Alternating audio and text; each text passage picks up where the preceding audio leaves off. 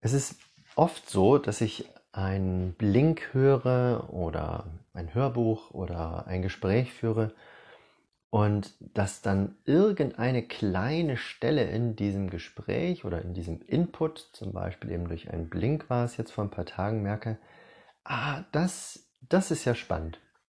Und so kann ich teilweise ganze Bücher lesen, ohne wirklich das Gefühl zu haben, ich habe irgendwie viel Neues gelernt oder es hat mich jetzt wahnsinnig weitergebracht. Aber so eine Kleinigkeit, die war dann doch irgendwie entscheidend.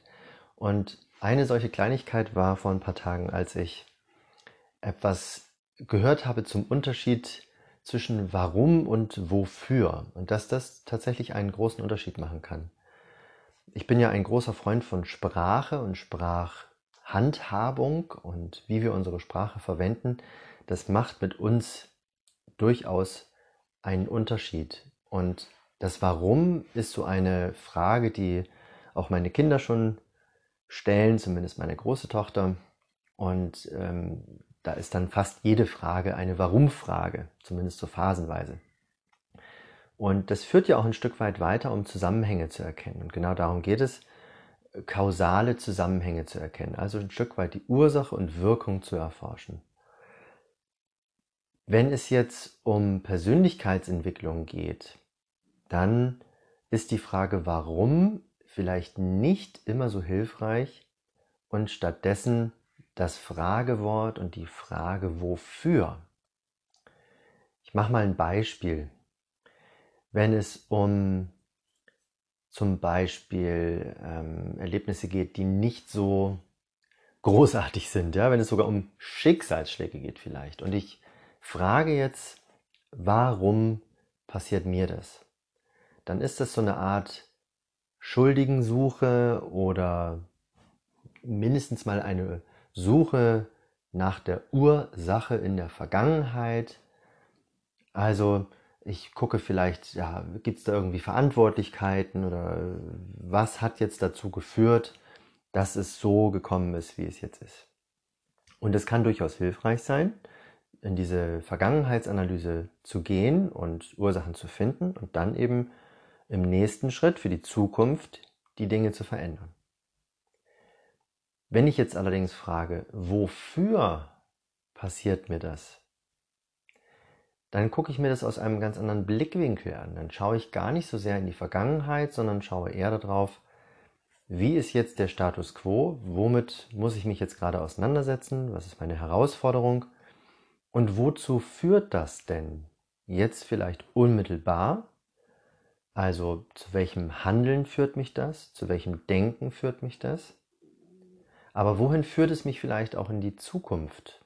Was bewirkt es letztendlich, wenn ich dieser Spur sozusagen weiter folge? Also wenn ich die, die Spur nicht zurückverfolge, sondern wenn ich das, was ich jetzt gerade serviert bekommen habe, ein Stück weit fortschreibe und das in einem positiven Sinne. Also wofür das Ganze? Da steckt ja schon das Wort für drin. Also es ist für etwas gut. Das heißt, es ist automatisch, so würde ich zumindest behaupten, eine positive Konnotation da drin.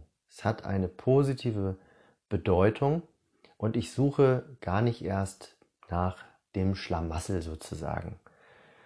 Nach diesem Schlamassel, oh je, wie konnte das jetzt bloß passieren? Was waren da die Fehler? Was habe ich falsch gemacht? Also das Wofür ist positiver und auch zielgerichteter. Ich richte mich also mit meinem Blick tatsächlich eher in die Zukunft, dementsprechend auch leichter auf Ziele aus. Jetzt ist es in die Vergangenheit gucken natürlich nicht grundlegend schlecht. Ich kann da durchaus auch was rausziehen. Aber wenn du feststellst, dass du viel Warum fragst und mit diesem Warum nicht so recht weiterkommst, dann könnte es daran liegen, dass du zu sehr vergangenheitsorientiert die Ursache suchst, den Kausalzusammenhang in der Ursache, in der Vergangenheit suchst und zu wenig in der Zukunft. Und es braucht wahrscheinlich wieder mal beides, also einen goldenen Mittelweg. Und wenn du eben feststellst, du bist vielleicht zu sehr mit dem Warum in der Vergangenheit beschäftigt, dann stell dir doch gerne mal die Frage, wofür könnte das Ganze gut sein? Ich habe da viele verschiedene Beispiele aus meinem privaten und auch geschäftlichen Leben.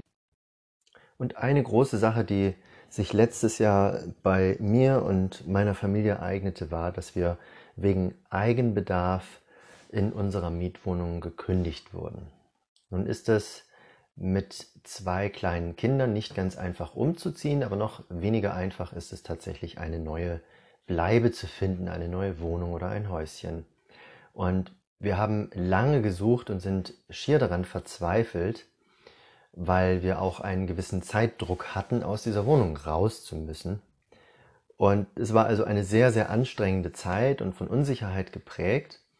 Und letzten Endes sind wir jetzt an einen Ort gekommen, der schöner ist und besser ist, als er vorher war.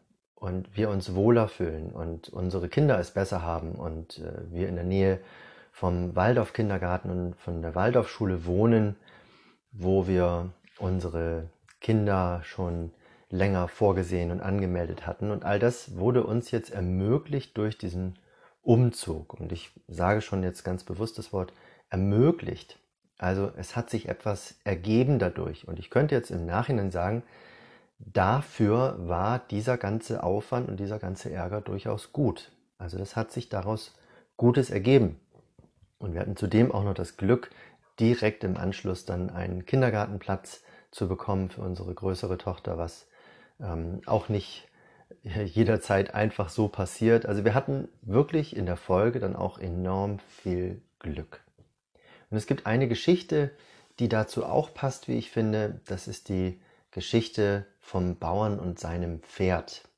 Ist wohl eine alte chinesische Geschichte, wie es heißt, und wird auch vielfach zitiert. Vielleicht hast du die auch schon mal gehört. Die möchte ich heute mal zum Besten geben am Schluss meiner Podcast-Episode. In einem Dorf in China, nicht ganz klein, aber auch nicht groß, lebte ein Bauer, nicht arm, aber auch nicht reich, nicht sehr alt, aber auch nicht jung. Er hatte ein Pferd, und weil er der einzige Bauer im Dorf war, der ein Pferd hatte, sagten die Leute im Dorf, oh, so ein schönes Pferd hat der ein Glück. Der Bauer antwortete jedoch, wer weiß. Eines Tages, eines ganz normalen Tages, keiner weiß weshalb, brach das Pferd des Bauern aus seiner Koppel aus und lief weg.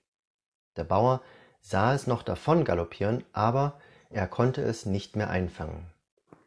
Am Abend standen die Leute des Dorfes am Zaun der leeren Koppel, manche grinsten ein bisschen schadenfreudig und sagten Oh, der arme Bauer, jetzt ist sein einziges Pferd weggelaufen, jetzt hat er kein Pferd mehr, der Arme. Der Bauer hörte das wohl und murmelte nur Wer weiß. Ein paar Tage später sah man morgens auf der Koppel des Bauern das schöne Pferd, wie es mit einer wilden Stute im Spiel hin und her jagte. Sie war ihm aus den Bergen gefolgt. Groß war nun der Neid der Nachbarn, die sagten, oh, was hat doch der Bauer für ein Glück. Aber der Bauer sagte wieder nur, wer weiß. Eines schönen Tages im Sommer, dann stieg der einzige Sohn des Bauern auf das Pferd, um es zu reiten. Schnell war er nicht mehr alleine. Das halbe Dorf schaute zu, wie er stolz auf dem Pferd ritt und Ah, wie hat er es gut, sagten die Leute.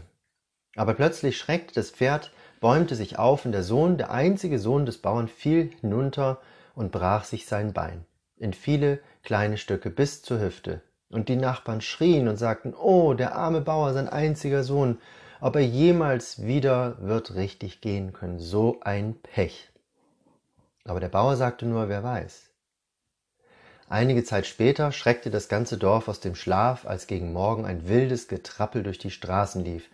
Die Soldaten des Herrschers kamen in das Dorf geritten und holten alle jungen Männer aus dem Bett, um sie mitzunehmen in den Krieg. Der Sohn des Bauern konnte nicht gehen und nicht mitgehen, und so mancher saß daheim und sagte, was hat er für ein Glück. Aber der Bauer murmelte wieder nur, Wer weiß.